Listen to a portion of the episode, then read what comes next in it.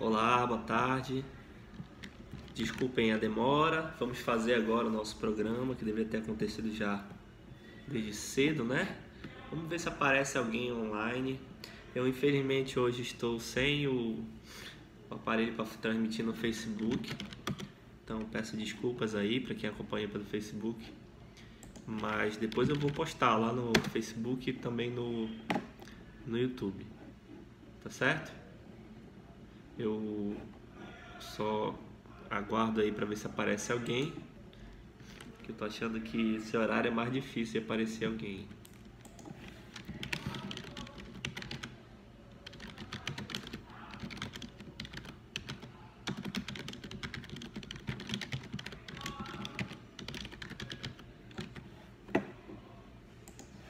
Pronto, já avisei aqui no Facebook.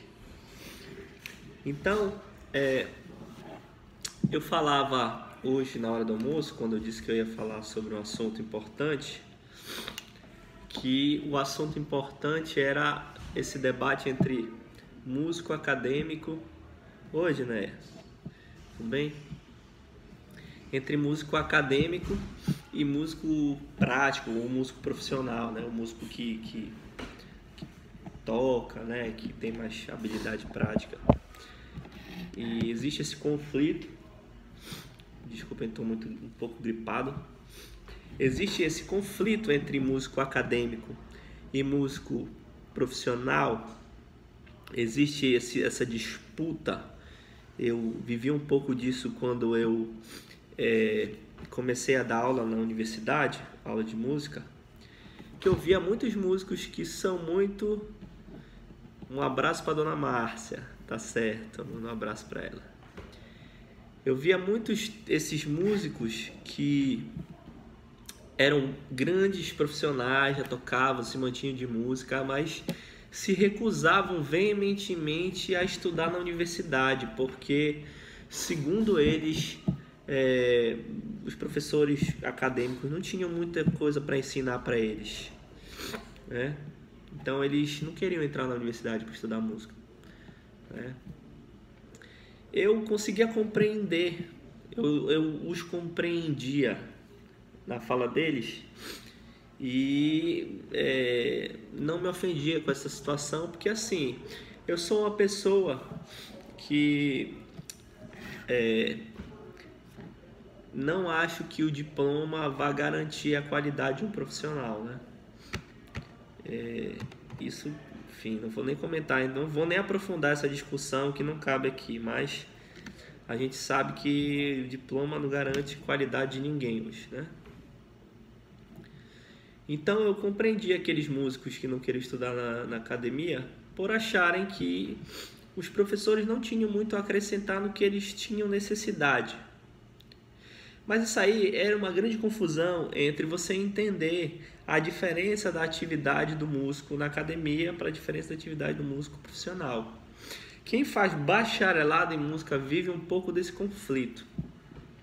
Porque o bacharel em música, ele está estudando para ser um cientista da música, né? Bacharelado é isso. É como se fosse um bacharel em direito também. Ele não está estudando para ter uma prática profissional. É, o termo não quer dizer isso. Mas a gente sabe que tanto no direito quanto é, na música, no bacharelado, o principal centro é a atividade prática. Você vai tocar, você vai interpretar repertório, ou compor, ou reger. Né?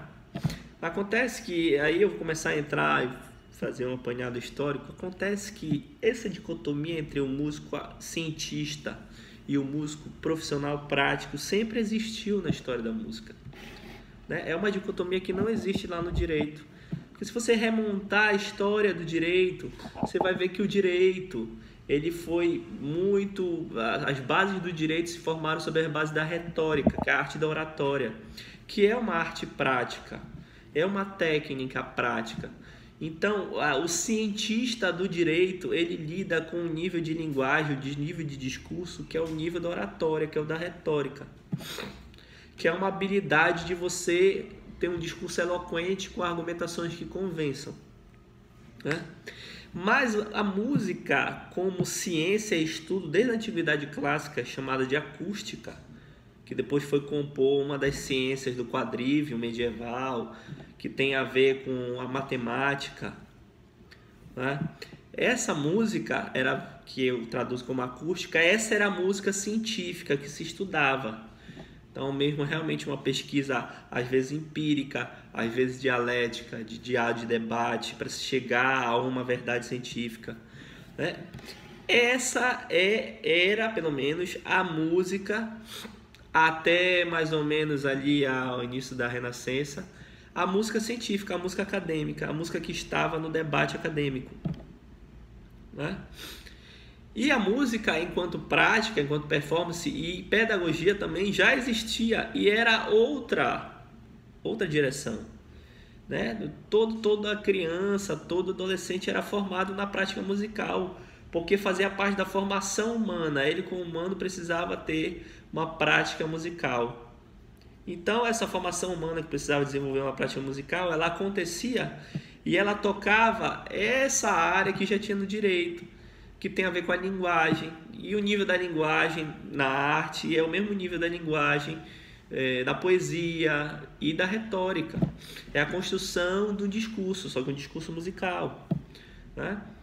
Então, existe, existe essa dicotomia que, em termos de discurso, de nível de linguagem que a gente está trabalhando, um da dialética, que é da ciência, e o outro da retórica, da poética, que não fecham. Na música continua tendo esse debate. Só que o que aconteceu? Inseriram na academia ou na universidade a concepção da música enquanto estudo da poesia, do discurso, da retórica, é, da prática musical, do fazer ciência foi deslocado. Então o que acontece? O músico que está fora, ele enxerga o espaço da universidade como um espaço de lero-lero. Você só vai discutir sobre música e vai ser um lero-lero, um lero-lero, um lero-lero, que você discute, discute, mas você não pratica a música e você não desenvolve essa prática de maneira mais aprofundada e profissional. Né? Só que essa visão é uma visão do que acontece, de, de uma concepção errônea do que se presta à universidade para a música. A universidade deveria se prestar para a música exatamente para isso que o músico prático pensa, como espaço de construção científica e acadêmica. Só que levaram a prática, o ensino profissional, o ensino técnico para dentro da universidade, para dentro da academia, isso na Europa é mais dividido, tá? É mais claro. Lá se faz universidade, não é universidade de música. Você estuda o curso superior no conservatório, na escola superior, na escola técnica. Né? Você só faz o doutorado em música na universidade, que é uma coisa científica, uma coisa acadêmica, é uma coisa de aprofundamento, de, de pensamento e de, de tudo isso. Então isso está mais resolvido. Mas aqui existe essa confusão e você, claro, você quer fazer um curso superior de música, mas você não quer fazer o curso superior que tem esse cunho acadêmico, que é um cunho importante, sempre foi importante, porque paralelamente durante desde a antiguidade clássica até o fim da Idade Média, as duas áreas aconteciam paralelamente elas aconteciam, eram espaços de atividade. Você tinha um músico prático, profissional, que tocava na tragédia grega, que, que, que cantava, que era educado, educado pelo espírito, e etc. E você tinha o, o Pitágoras, o pesquisador, que pesquisava acústica, que pesquisava os fenômenos acústicos, as escalas, as questões científicas da música.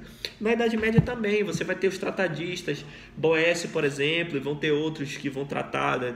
eu até postei alguns tratados recentemente, algumas fotos de alguns tratados medievais. Né?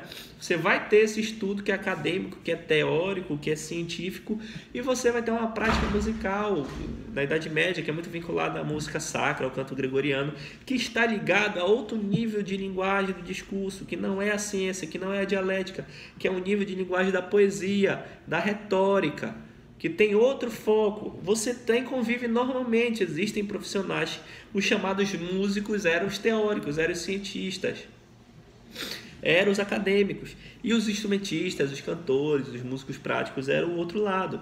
Isso sempre conviveu bem, mas na modernidade isso começou a gerar uma série de confusões.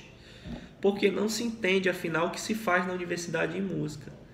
Por quê? Porque ora ela deve... aí acaba acontecendo o seguinte: acontece é o mesmo dilema que acontece em uma área mais ampla. Vou citar o mesmo dilema, só que fora dessa área. O dilema entre ciência exata, ciência empírica, ciência que você faz experiência como física, como química, como engenharia, como e a ciência humana, as ciências humanas que trabalham com outro nível do discurso do, da linguagem. Então, às vezes a gente, ah, a ciência humana é uma ciência, né? Olha por esse lado. A ciência, a ciência exata, ela não está excluindo uma área importante das ciências. Fica esse cabo de guerra, entendeu? E a única solução que eu encontro para isso é meio termo. Meio termo, Aristóteles já falou isso. Lá na antiguidade, enquanto o Isócrates estava brigando com, com Platão, porque o Platão dizia que a verdadeira arte era a dialética, que era para buscar a verdade através do debate. Né? E Sócrates, não, a verdadeira arte é a retórica, da eloquência, da discussão.